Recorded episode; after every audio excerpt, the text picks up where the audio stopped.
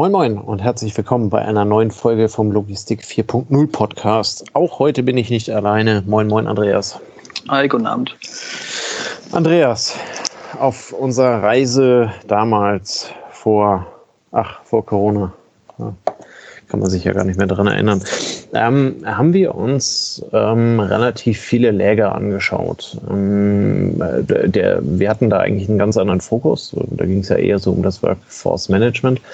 Ähm, aber trotzdem ist ja so ein Einblick in ein anderes Lager immer sehr spannend. Ich habe auch das Gefühl, dass ähm, speziell jetzt, also durch die, ähm, durch die Digitalisierung, ähm, durch Logistik 4.0, um mal so einige Buzzwords zu nennen, ähm, doch der, der Anteil derjenigen, die sich also über Logistik austauschen, auch innerhalb der Logistik, also auch ähm, äh, Konkurrenten am Markt, aber in der Logistik halt eben Interessierte miteinander, ähm, doch ähm, sehr, sehr intensiv geworden ist ähm, weswegen wir uns dazu entschlossen haben, einfach mal ein, ein ja, nennen wir das mal, ein, ein Thema der Kommissionierung anzugehen, ähm, weil das doch sehr, sehr pragmatisch für das ist, was in der Logistik passiert ist. Ähm, wir haben in den vergangenen Folgen immer sehr häufig, also über, über CAP-Dienstleister, über Paletten, über ich weiß nicht was alles geschickt äh, äh gesprochen ähm, äh, wie halt eben mittlerweile Ware äh, vom, vom, ja, vom Vorlieferanten zum, zum Hauptlieferanten in dessen Lager und dann zum Endkunden äh, gerät. Ähm, was hast du in deiner ähm, beruflichen Vergangenheit an, an kommissioniert ja, Möglichkeiten und Techniken gesehen? Ähm, ich, ich weiß ja nun, äh, da wir uns das, den einen oder anderen Tag schon kennen, dass du mal irgendwo im Buchhandel unterwegs warst, ähm, die ja auch sehr, sehr automatisch mittlerweile sind. Ähm, wo hat es bei dir angefangen? Ähm, erzähl mal, hast du noch die gute alte Liste in der Hand gehabt? Ja, ich hatte sie tatsächlich noch und zwar 96 bei der Firma Adidas ähm, als Ferienjobber. Ne? Das war so meine ja. erste Berührung mit der Logistik. Da wusste ich noch gar nicht, dass ich da letztendlich lande. Ähm, aber habe ich so für drei, vier Jahre gemacht, ähm, begleitet zur Schule in den Sommerferien. Und da war es tatsächlich noch so, dass aus dem Nadeldrucker ähm, Listen rauskamen, die man dann auch schön mit dem Kugelschreiber abgehakt hat. Ja. Und zwar, indem man mit dem Wägelchen durch die ähm, vier, fünfstöckigen ähm, war, äh, Lagerhäuser gegangen ist und dann aus Kartons kommissioniert hat und die T-Shirts und Bälle und Schuhe und was eben dort im Sportartikelbereich alles aus, aus der Welt zusammenkommt, um dann irgendwo bei uns im Sportgeschäft zu landen. Damals war es eben noch ohne E-Commerce und ähm, ging dann meistens auch in größeren Mengen an Kaufhof, Kaufhof Karlstadt. Das waren eigentlich so die, die Haupttreiber und natürlich dann den stationären Sportartikelhandel, Sport 2000 und wie die Ketten mhm. heißen oder Sportcheck oder dann eben der kleine Sportartikelladen auf dem Land in der kleinen Stadt. Ja. Und so hat es eigentlich angefangen. Ne? Das heißt, physisch bewegen sich Leute durch die Gegend, suchen den Lagerplatz auf. Der Lagerplatz war damals entweder ein Festlagerplatz ähm, oder er war schon über Barcode verheiratet mit dem System. Ähm, Festlagerplatz eher bei sehr großen Mengen, wo dann wirklich palettenweise ähm, die Sachen gelagert wurden. Und ähm, ja, die Ware hat dann so über mühsame Laufarbeit und 16 Kilometer täglich oder was wir da so im Schnitt hatten, ähm, den Weg, den Weg auf einen Pack. Ein, heute unvorstellbar, oder? Ja, ja, vielleicht. Aber das war damals wirklich schon noch so eine Kilometerleistung. Auch äh, Wege optimiert nur, wenn der, wenn der Kommissionierer mitgedacht hat.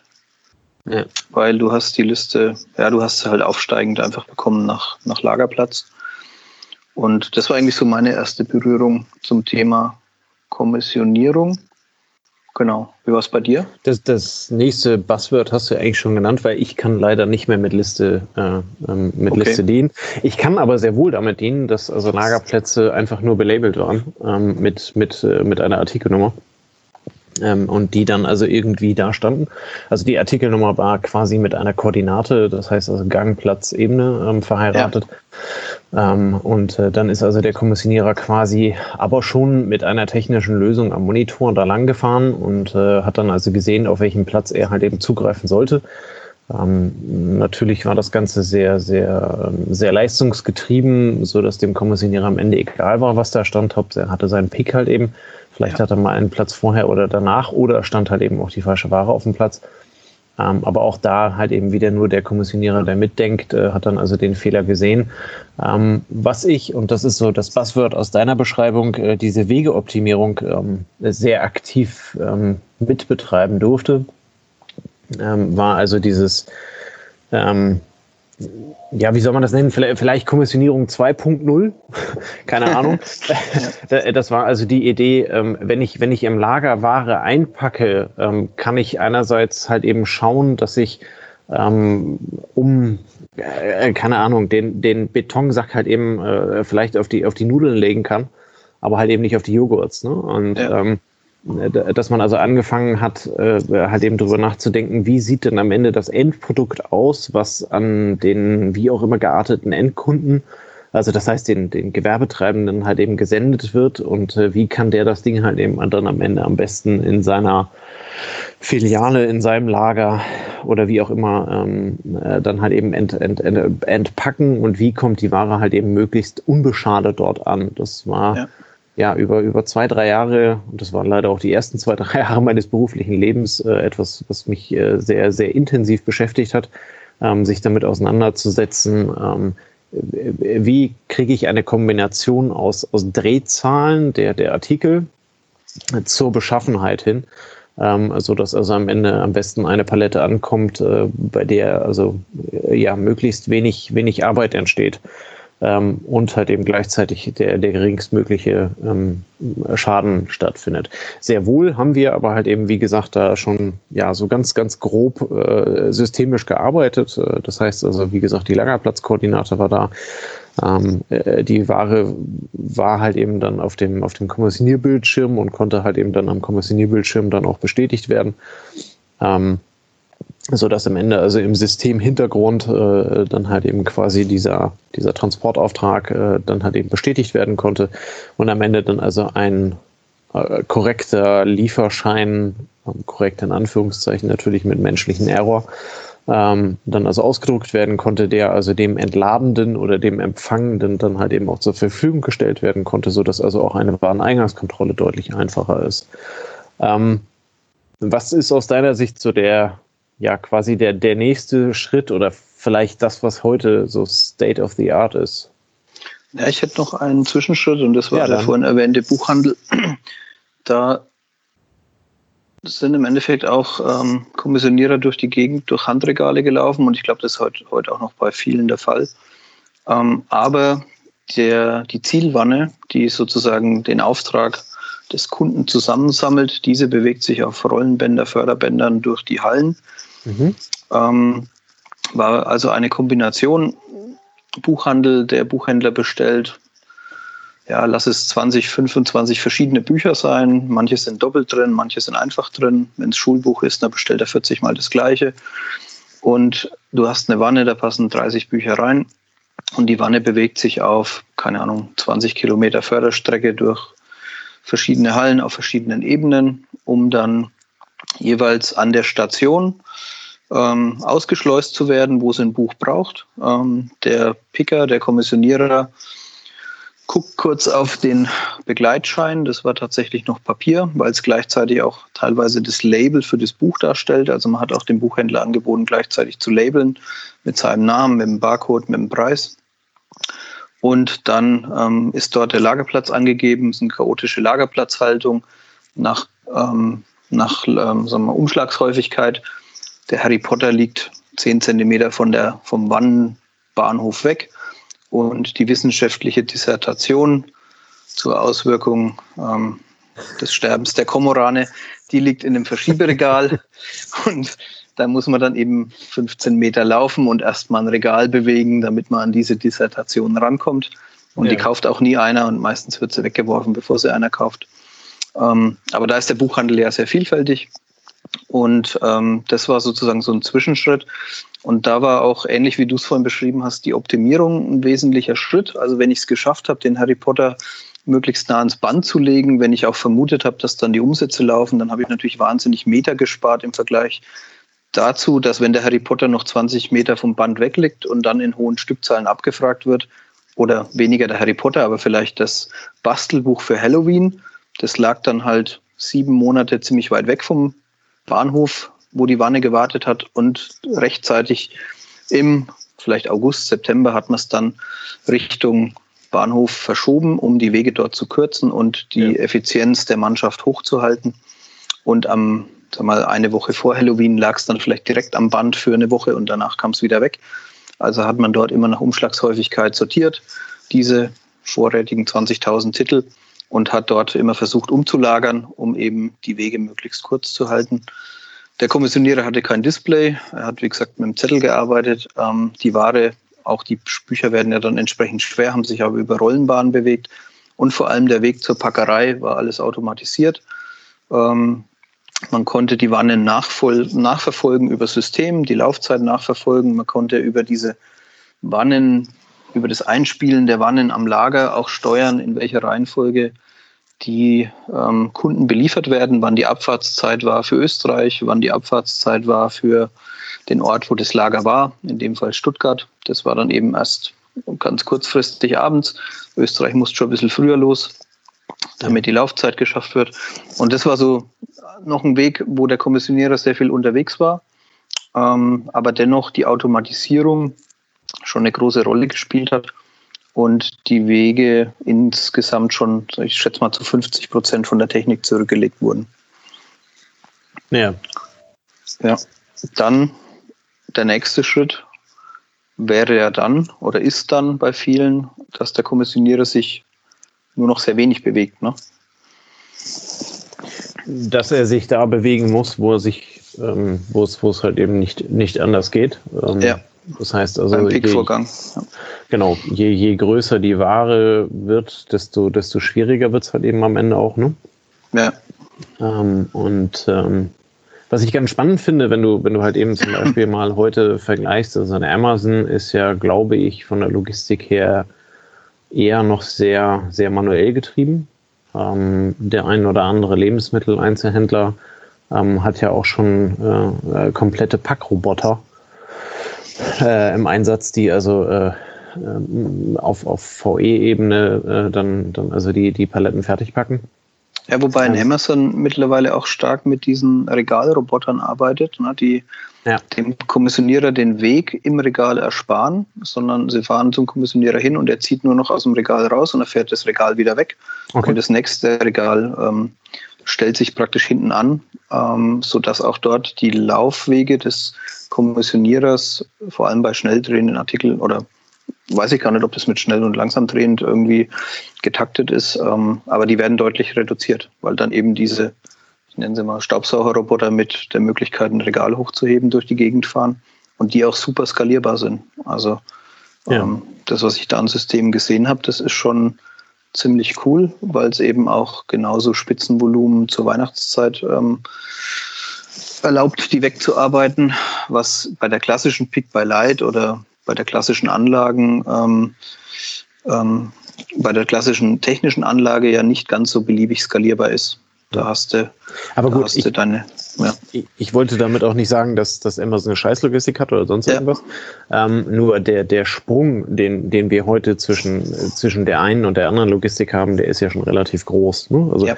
ähm, ich, ich würde mal so sagen, äh, na, dieses, dieses Pick by Light, äh, das kann heute jeder, ähm, der es will ja. ähm, bei dem es Sinn macht. Pick by Light macht halt eben auch nicht bei jedem Sinn. Ähm, aber das, das ist so eine, also äh, quasi eine, eine technische Unterstützung äh, des, des, des äh, Kommissioniervorgangs, in welcher Art und Weise halt eben am Ende auch, auch, auch immer.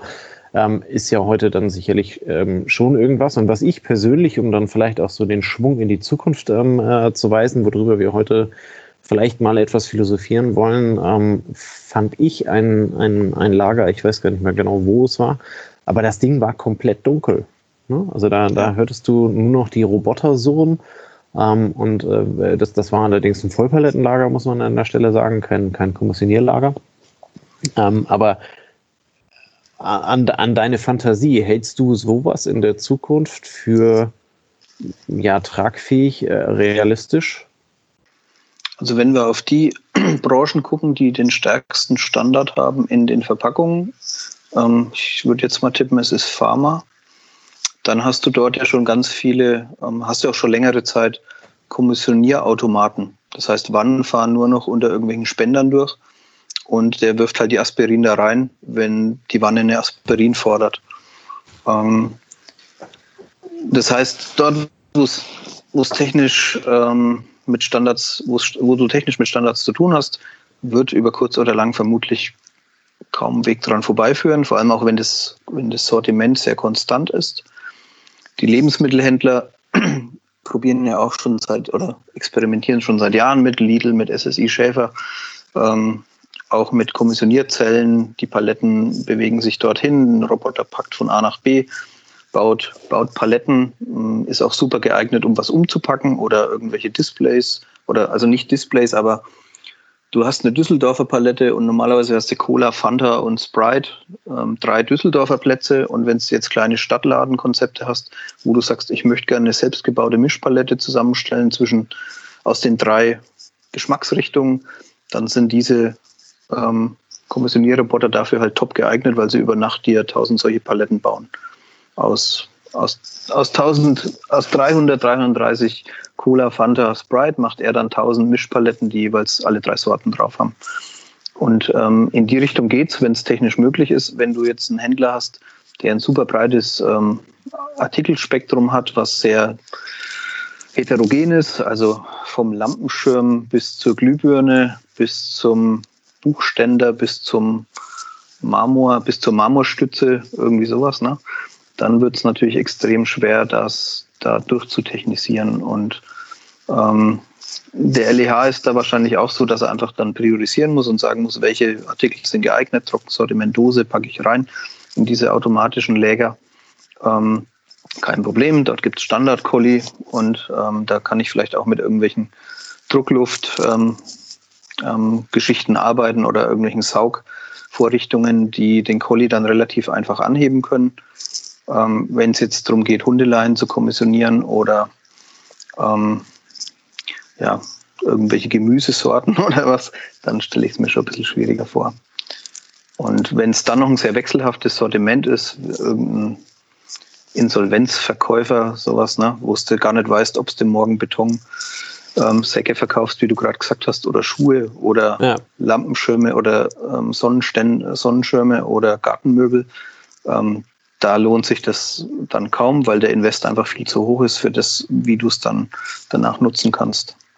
Naja, oder er schränkt halt eben auch dein Geschäftsmodell ein. Ne? Wenn du, wenn ja. du mal bei deinem Insolvenzhändler bleibst ja. ähm, und sagst, der, der baut sich so eine Anlage dafür für aber tausende Millionen Euro hin, damit er halt eben da effizienter bleiben kann, ähm, ist er ja dann entsprechend im Einkauf darauf angewiesen, dass er die Ware dann halt eben so genau angedient bekommt. Ne? Wenn der also dann anfängt, Gut, das Gemüse ist verfallen, aber äh, die Hundeleien, die Schuhe oder was weiß ich was alles, dann halt eben erst in Kartons einzupacken, damit er die also über seine Bänder laufen lassen kann, ja. ähm, ist wahrscheinlich dann halt eben auch Hopfen und Malz, äh, sprich also der geschäftliche Gewinn äh, mehr oder weniger halt eben auch äh, direkt verloren.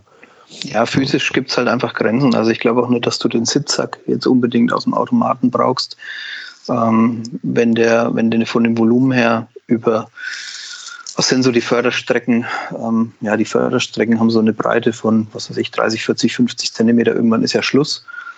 Und ähm, das heißt auch Langgut. Ähm, du hast auch im Handwerksbereich irgendwelche Sockelleisten für den Verlegepaket wirst du nicht über automatische Kommissioniersysteme laufen lassen, es sei denn, du bist vielleicht der Hersteller ja. ähm, und bist spezialisiert auf Sockelleisten. Aber ähm, der der Obi-Baumarkt, da würde es mich auch wundern, wenn die ihr ganzes Sortiment darüber bedienen möchten, langfristig. Ich glaube es eher nicht, sondern die, ähm, wie gesagt, die sortieren dann ihr Sortiment einmal durch und die Kartonagen mit Farbbehältern oder mit irgendwelchen kleinen Schrauben, die kannst du damit super abwickeln. Ähm, aber bei anderen Geschichten sind halt einfach Grenzen gesetzt. Und wahrscheinlich ist es etwas, was jede Branche, was jeder Händler, was jeder Hersteller für sich prüfen muss, ähm, wie setzt sich mein Sortiment zusammen. Also jetzt nehme ich mal irgendwelche Dämmmaterialien für die Baustelle, wird auch keiner im Automaten erstmal bewegen, weil die sehr,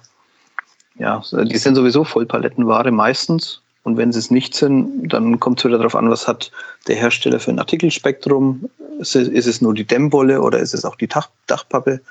Und wenn das zwei nicht zusammenpasst äh, in Automaten, dann wird man das vermutlich auch nicht tun, um sich dann mit Rieseninvestitionen dort strategisch so zu binden, dass du im Sortiment nicht mehr so flexibel bist, wie du es eigentlich sein möchtest. Weil am Ende entscheidet doch der, sag mal, ähm, der, der Artikelmix drüber, was die Logistik macht. Ja. Und es ist halt so, dass die Logistik entscheidet, wie sich der Artikelmix entwickelt. Ja, der, der, der, der Kunde entscheidet das. Ne? Genau, die, die, der Kunde entscheidet und an dem richtet sich's aus. Und als Logistik möchtest du eigentlich ein, kein Spaßverderber sein, der sagt, ich mag das nicht und kann das nicht. Und möchte das, das heißt ja dann ja. aber eigentlich, der, der, der äh, Zukunftslogistiker äh, ähm, muss sich auf eine ganze Reihe von Szenarien einstellen, wenn er sich nicht auf eine spezielle Branche ähm, spezialisiert, in der er meint, in der er die nächsten 100 Jahre überlebt, oder? Ja, oder er hat, er hat zumindest, also 100 Jahre gerechnet werden solche Anlagen, glaube ich, auf 10 Jahre ungefähr. Dann sind sie eh veraltet. Ähm, die Software rechnet man ja auch mit fünf Jahren ungefähr, dann dass ja. ein Update brauchst. Und ähm, wenn du jetzt mal sagst, zehn Jahre, was bewege ich in den zehn Jahren und du hast als Händler ein Kernsortiment mit einem Anteil, wo sich diese Investition lohnt, dann würde ich ähm, darauf tippen, dass es dort eine Automatisierung gibt.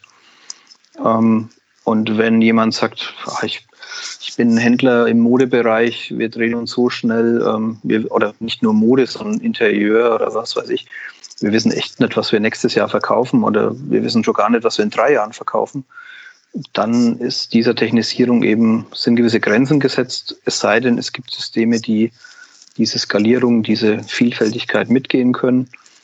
Die klassische Förderstrecke ist es vermutlich eher weniger. Es sind dann vielleicht eher im Kleinteilebereich ähm, ja, diese dreidimensionalen ähm, Cube-Lager, ne, wo du in verschiedenen Ebenen was eingelagert hast, was dann irgendwie kleine Kommissionierroboter dort wieder aus den Behältern rausziehen. Oder dann eventuell solche Systeme wie ähm, autonome Roboter, die auch in Kohorten arbeiten können, mhm. und dann vielleicht auch größere Waren bewegen können, vielleicht auch Paletten bewegen können und diese Paletten dann wieder so dem Menschen andienen, damit seine Wege möglichst kurz sind.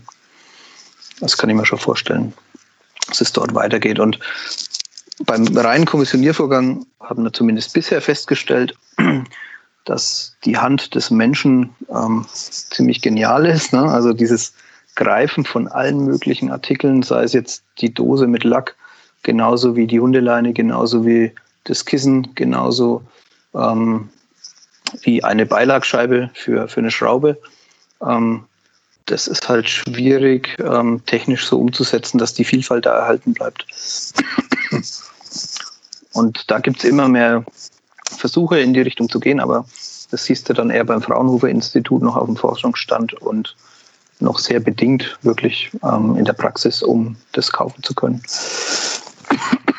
Was ja aber ähm, im Umkehrschluss eine relativ positive ähm, Message ist, ähm, weil es ja bedeutet, dass ähm, gerade die Großen immer, immer auf äh, die Kommissionierung von Hand angewiesen sein werden. Also zumindest zum gewissen Prozentsatz, ja. Äh, klar, also alles, äh, oder sagen wir es mal so, das, was sich standardisieren lässt, das lässt sich halt ja. eben am besten auch automatisieren ähm, ja. aut automatisieren, halt eben dann auch vollautomatisieren, so dass du halt eben dann bis auf die Bedienung da gar nicht mehr so viele ähm, Manpower brauchst. Aber ähm, wenn du dann, also äh, du hast gerade so schön gesagt, über die, über die Mode gehst, ne? oder ähm, dann halt eben auch äh, diese, diese Plattformlogistik, die wir also bei, bei, bei Amazon oder bei Zalando halt eben auch irgendwo sehen, ähm, äh, da hast du ja hast du ja Online-Shops, die, die, äh, keine Ahnung, in die Hunderttausende bis in die Millionen verschiedene Teile gehen, ähm, die sich dann ja auch über verschiedene Standorte erstrecken. Ja. Und ähm, da also eine, ja, eine, eine, Logistik oder eine Automatisierung halt eben vorzunehmen, ähm, die in irgendeiner Art und Weise dann voll autonom läuft, ähm, bin ich vollkommen bei dir. Da ist die menschliche Hand doch noch weitaus genialer was ja eigentlich dann halt eben wirklich die positive Nachricht ist, dass das wird die menschliche Hand wird auch vermutlich bei solchen in, in zehn Jahren noch den, den Großteil der Logistik ähm, äh, erledigen. Ähm, und, äh, ja, oder zumindest wird es nicht äh, abkömmlich sein. Ne? Du hast gewisse Anteiligkeiten, die natürlich über einen Automaten bedient werden können und wahrscheinlich macht es auch keinen Spaß, Sechserpacks mit Colaflaschen zu kommissionieren, ne? also mit so 1,5 Liter Flaschen. Ja, um, um, Spaß müssen wir uns an der Stelle, glaube ich, nicht unterhalten. Und nee, oder, das, oder das auch, auch immer kleinteiliger. Die physische, die physische Last. Ja? Also wenn du, ja. wenn du jetzt im Baumarkt die Möglichkeit hättest, äh, Betonsäcke wirklich automatisch zu stapeln auf der Palette, ähm, dann wirst du das tun, ja, weil das ist, das ist auch schonender ja, für die Beteiligten. Ähm, aber die, die Vielfalt von dem, was eben der menschliche Kommissionierer kann, ähm, was die Warenbeschaffenheit angeht, ist schwer von der Maschine zu ersetzen. Ja. Das vielleicht mal so neutral ausführen. Und es gibt noch ein Argument mehr, und das ist die, die Varianz in den Mengen, die eine Logistik bewältigen muss.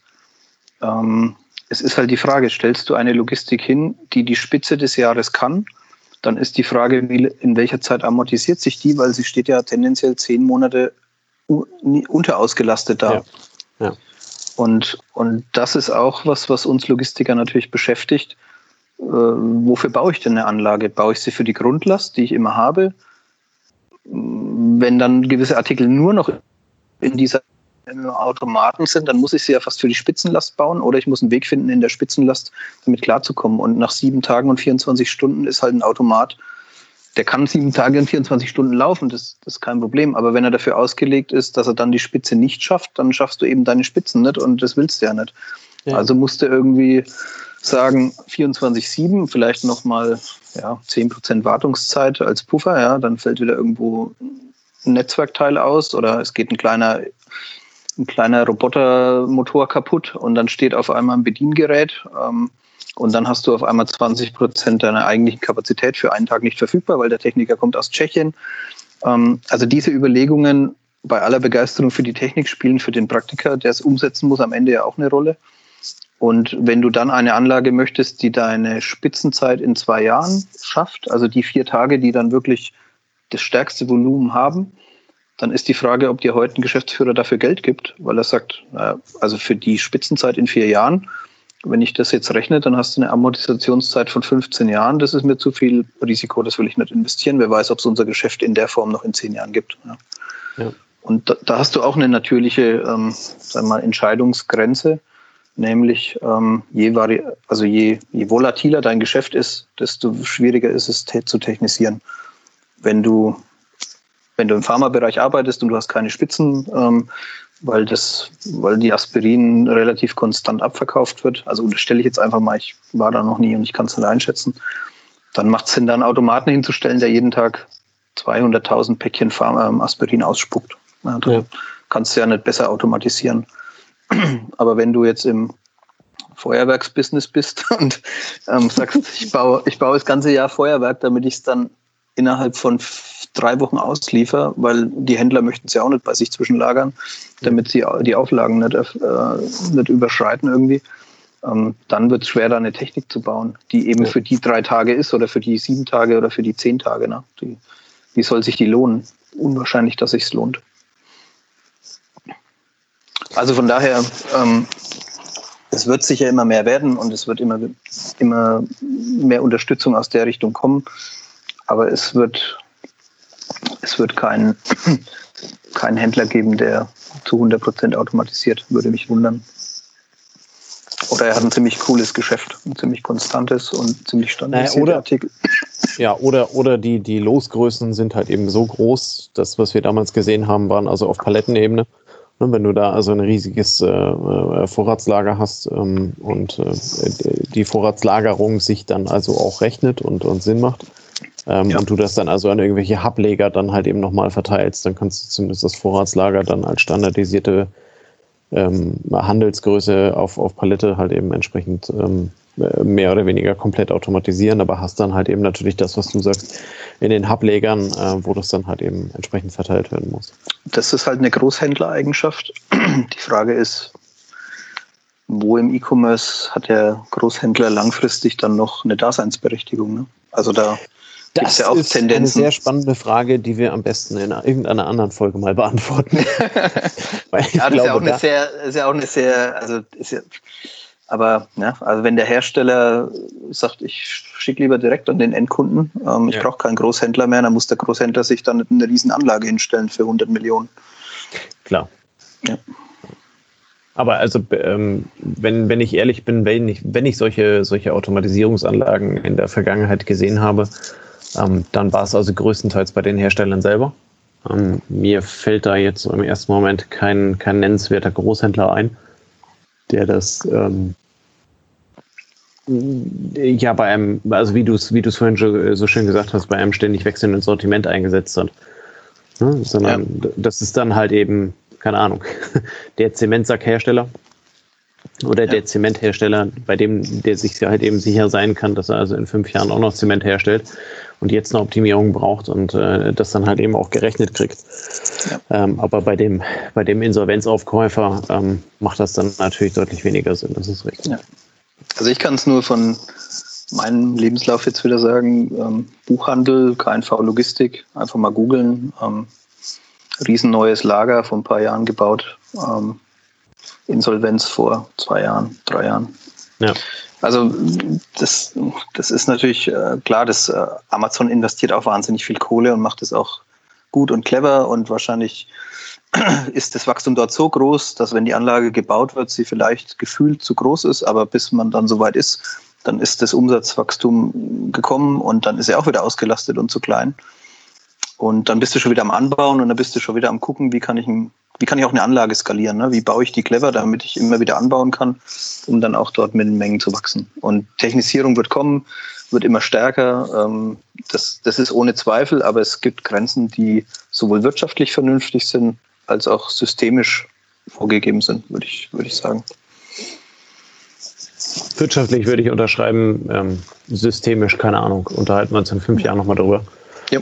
Ähm, halte ich, halte ich jetzt gerade in dem Moment für durchaus möglich, dass also, also auf der anderen oder andersrum, äh, stell dir, äh, stell dich dich selber vor zehn Jahren äh, vor, ja. ähm, hättest du dir damals technisch das ausmalen können, was ja. es also heute gibt. Ich, ich hätte es ehrlicherweise nicht gekonnt. Nee, ähm, stimmt, deswegen ja, äh, gerade, also wir heißen ja nicht ganz umsonst Logistik 4.0. ähm, das heißt also, die, die, die technische Veränderung ähm, wird sich da also rasant ähm, äh, rasant verändern. Und vielleicht als letzte Anekdote noch, ähm, weil ich es vor kurzem im Radio gehört habe, äh, ein Beitrag also über die neueste Investition, äh, Investition von, von Elon Musk, äh, dem Chef von SpaceX und äh, Tesla. Äh, der beschäftigt sich gerade mit einem Sender, der sich irgendwo hinterm Ohr befindet und dir dann also quasi Spotify direkt ins Hirn streamt. ähm, nur, mal, nur mal so als Idee. ähm, was, was dann also uns vermutlich irgendwann mal äh, beschäftigen wird. Und wann dieses irgendwann mal ist, werden wir dann sehen. Ja, ja ähm, wie immer, ähm, sehr, sehr spannend, ähm, sehr, sehr aufschlussreich. Ähm, wir werden gerade natürlich die Entwicklung der Logistik äh, quasi hautnah begleiten.